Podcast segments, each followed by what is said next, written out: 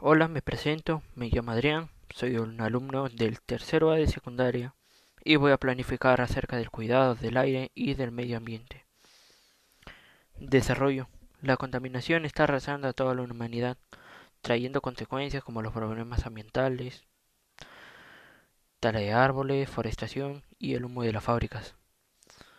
Esto afecta a que nuestra salud esté en riesgo y puede traer consecuencias a través de partículas contaminantes y pongan en riesgo nuestra salud, como por ejemplo a las vías respiratorias, enfermedades cardiovasculares, daño, daño a los nervios y el cáncer que puede ser muy peligroso.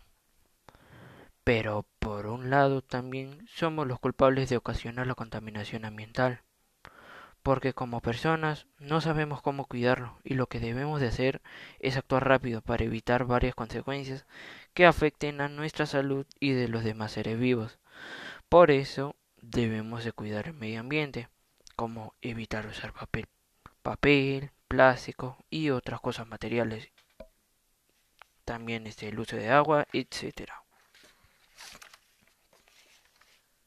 También no a la tala de árboles, porque también afecta a los animales como también a las personas, y provocando que la Tierra no sobreviviría y perderíamos una inmensa cantidad de especies.